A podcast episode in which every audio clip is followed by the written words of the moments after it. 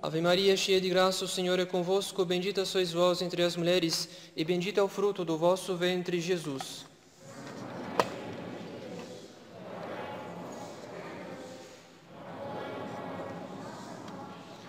Divino Menino Jesus, Nossa Senhora das Dores, São João Bosco, em nome do Pai, do Filho e do Espírito Santo. Amém. Caros fiéis, o cenário do Evangelho do terceiro domingo da Quaresma é um cenário de guerra. Guerra entre Jesus Cristo e o demônio, guerra entre o reino de Beelzebul e o reino de Deus. Cenário de guerra, porque dentre as missões do Filho de Deus nesse mundo, uma delas consistia em expulsar os demônios. Jesus Cristo expulsou demônios diversas vezes no Evangelho para manifestar a sua autoridade sobre os espíritos imundos e assim fomentar a nossa confiança nele durante as tentações. Aparentemente, o demônio parece ser o mais temível dos inimigos da nossa alma. Pois se os demônios são anjos, se a inteligência dos demônios é uma inteligência angélica, então certamente ele supera de longe a nossa tão limitada razão humana. No entanto, caros fiéis, não devemos temer o demônio mais do que a nós mesmos. Ainda que o demônio seja um anjo, o demônio não pode agir sem permissão divina. O demônio não pode agir diretamente sobre a nossa inteligência e a nossa vontade. O demônio só pode agir sobre a parte inferior da nossa alma, ou seja, especialmente sobre a nossa imaginação. Isso significa que a ação dele é limitada e que ele não pode nos forçar a pecar. Mas ainda que a ação do demônio durante a tentação seja limitada, o que torna a sua ação muito eficaz é o aliado que ele encontra em nós, ou seja, o nosso amor próprio desordenado. A desordem do nosso amor próprio, caros fiéis, origina-se no pecado de Adão.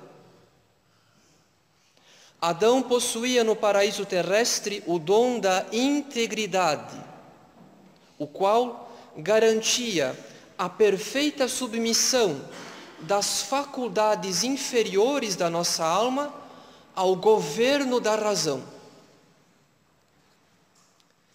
Mas, uma vez que o dom da integridade foi perdido com o pecado, agora as faculdades da nossa alma procuram, cada uma delas, o seu bem particular, em detrimento do governo da razão. Ou seja, reina em nós uma desordem. Por exemplo, quando alguém se demora por curiosidade dos olhos em ver um alimento saboroso, mesmo já estando saciado, e com isso provoca o seu paladar.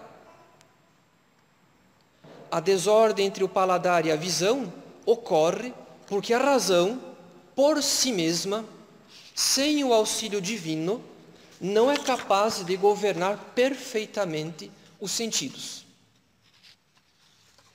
E quando a razão não governa, nossas faculdades inferiores tomam o seu lugar. O pecado original, portanto, caros fiéis, privou-nos daquele dom que garantia a perfeita submissão das nossas faculdades inferiores ao governo da razão. E quando a razão não governa, nossas faculdades são incapazes, por elas mesmas, de moderar o atrativo dos bens sensíveis. Por esse motivo, a partir do pecado original, nossa inclinação ao bem sensível e aprazível foi ferida pelo ardor da concupiscência. Nossa inclinação ao bem árduo e difícil foi ferida pela preguiça. Nossa vontade foi ferida pela malícia. E por fim, nossa razão foi afetada pela ignorância, porque é mais difícil conhecer e aderir à verdade, uma vez que há tantos obstáculos nas faculdades inferiores, assim como na própria vontade, para que a inteligência trabalhe com retidão.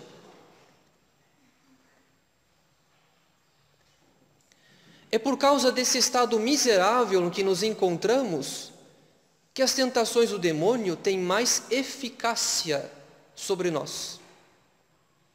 Porque em tal estado, a natureza humana oferece dois aliados ao demônio: o espírito do mundo e o espírito da carne.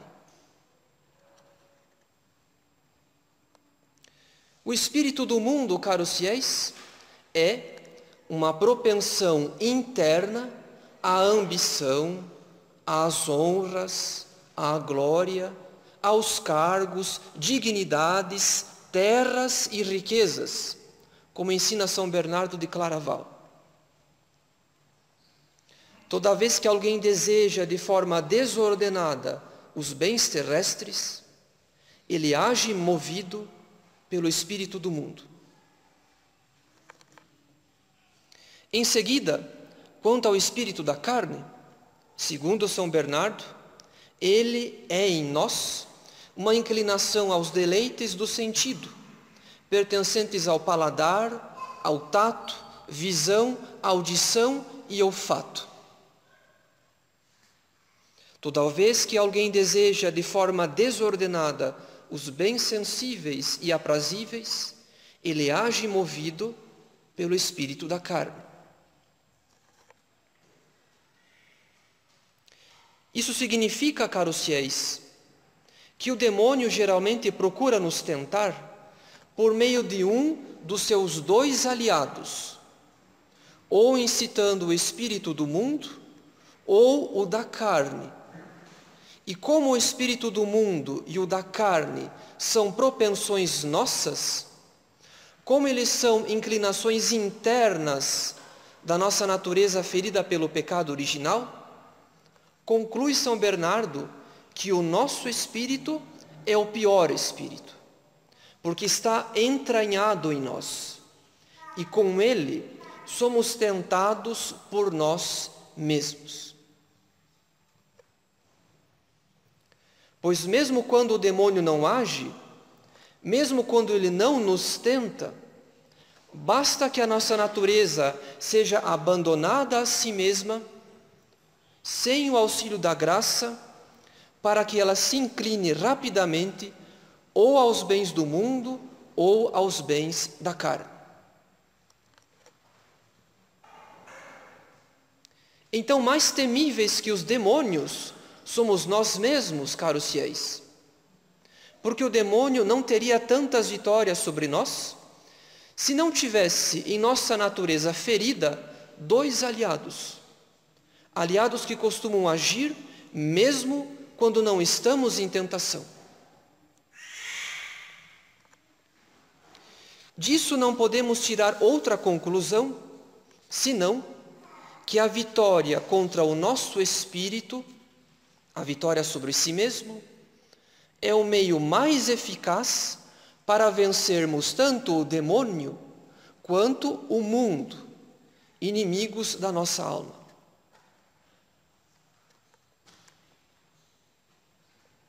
Mas como não podemos nos vencer a nós mesmos, sem o auxílio da graça, isso não quer dizer que basta nos rezar para obtermos a graça. Porque, como disse nosso Senhor em outra cena do Evangelho, quanto a esta espécie de demônio, só se pode expulsar à força de oração e de jejum. Afinal, caros fiéis, assim como a fé sem obras é morta, a oração sem mortificação produz pouco resultado. Porque não podemos crescer no amor de Deus sem combater efetivamente o amor próprio. O que se dá por meio da mortificação. A oração, por meio da qual amamos a Deus, é como fogo. Mas a mortificação é como a lenha. E sem lenha, esse fogo não passará de fagulha. Se não combatermos o amor próprio, contrariando-o por meio da mortificação, as graças da oração não produzirão frutos mais profundos na nossa alma. Ou seja, não será possível crescer muito no amor de Deus. Dentre tantos meios de mortificação, o jejum está entre os mais eficazes e por isso foi recomendado por nosso Senhor. Não é difícil compreender a eficácia do jejum para a nossa santificação. Afinal, o jejum nos faz ter experiência da nossa própria miséria. Quando fazemos jejum e sentimos mais fome do que de costume, nós percebemos vivamente o quanto somos limitados o quanto somos frágeis, em suma, o quanto somos miseráveis. Por outro lado, aquele que sacia seu apetite, tão logo sinta fome, não se dá muita conta da própria miséria. Ele não percebe tão vivamente a miséria da sua natureza. Portanto, caros fiéis, o jejum nos ajuda a ter experiência mais viva da própria miséria. É um sofrimento voluntário que nos põe num estado de espírito muito semelhante ao dos doentes. Pois os que sofrem de graves enfermidades percebem melhor do que nós o quanto o nosso corpo é frágil, o quanto a nossa vida é frágil. Isso significa que o jejum é um meio muito eficaz para inclinar a nossa alma à humildade. A humildade, caros fiéis, é uma das virtudes mais importantes para o combate espiritual contra o demônio. Não apenas porque o demônio é um ser orgulhoso, mas, sobretudo, porque quando somos tentados pelo espírito do mundo ou pelo espírito da carne, é o nosso orgulho que nos move a ceder à tentação.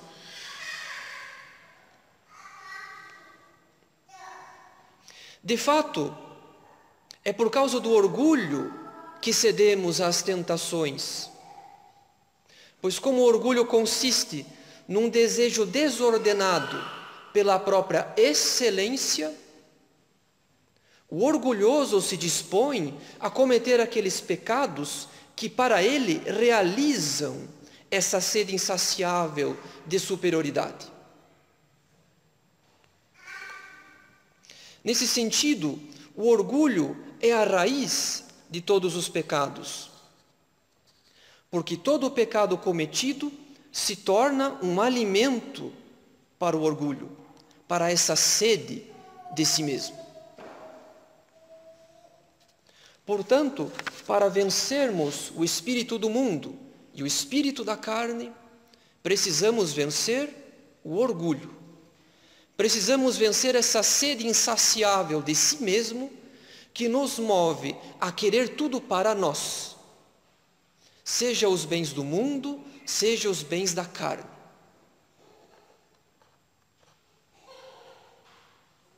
Eis então o itinerário do nosso combate espiritual, caros fiéis. Para vencer o demônio, nada melhor do que vencer a si mesmo. Para não ceder ao espírito do mundo e ao espírito da carne, nada melhor do que combater o orgulho, que nos inclina a ambos. E para combater o orgulho, além de rezar, nada melhor do que praticar a mortificação, especialmente o jejum, que nos inclina à humildade. Por essa razão, na quaresma, não devemos apenas praticar pequenos sacrifícios. Na quaresma convém também praticar o jejum, a exemplo de nosso Senhor, porque quanto mais combatermos o orgulho, mais facilmente venceremos todos os pecados que derivam dele. Isso significa que o jejum não serve apenas como penitência pelos pecados passados, ele serve sobretudo para o combate contra o espírito do mundo e o espírito da carne, porque remove o nosso orgulho e dispõe-nos à humildade. E como Deus dá a sua graça aos humildes e despede de mãos vazias os orgulhosos, o jejum é um meio excelente para se obter grandes graças. De fato, ao longo do Antigo Testamento, as grandes graças estavam condicionadas ao jejum. Foi pelo jejum que Moisés subiu ao monte, pois se não, pois se não estivesse em jejum, não ousaria entrar na nuvem e receber as tábuas da lei. Durante 40 dias, Deus comunicou os seus preceitos sobre o monte. E enquanto Moisés, em jejum, conversava com Deus, o povo pôs tudo a perder por um só dia de intemperança, porque fabricaram o bezerro de ouro e fizeram festa em torno dele. Ao final, como Moisés teve que receber uma segunda vez as tábuas da lei, ele reiterou o jejum por mais 40 dias. Em seguida, foi pelo jejum que Sansão se tornou invencível, pois sua mãe recebeu de Deus a ordem de não tomar bebida forte, nem comer comida impura, para preparar-se à sua gestação. Foi pelo jejum unido à oração que Ana obteve a graça de conceber Samuel, apesar de ela ser estéril. Foi pelo jejum que Elias mereceu entrar na presença do Senhor após 40 dias de caminhada até a montanha de Deus. Foi pelo jejum que Daniel recebeu a visão de Deus após três semanas de penitência. E poderíamos multiplicar os exemplos se quiséssemos citar os santos do Novo Testamento. Portanto, caros fiéis, não tenhamos medo de jejuar. Porém, saibamos pedir a graça de praticar o jejum, com coragem e moderação, para que faça bem à nossa alma sem causar danos graves ao nosso corpo, para que remova o nosso orgulho e expulse o demônio e suas tentações, para que nos incline à humildade e atraia abundantes graças de Deus. De fato, o jejum, caros fiéis, é o segredo dos santos. Louvado seja nosso Senhor Jesus Cristo. Em nome do Pai, do Filho e do Espírito Santo. Amém.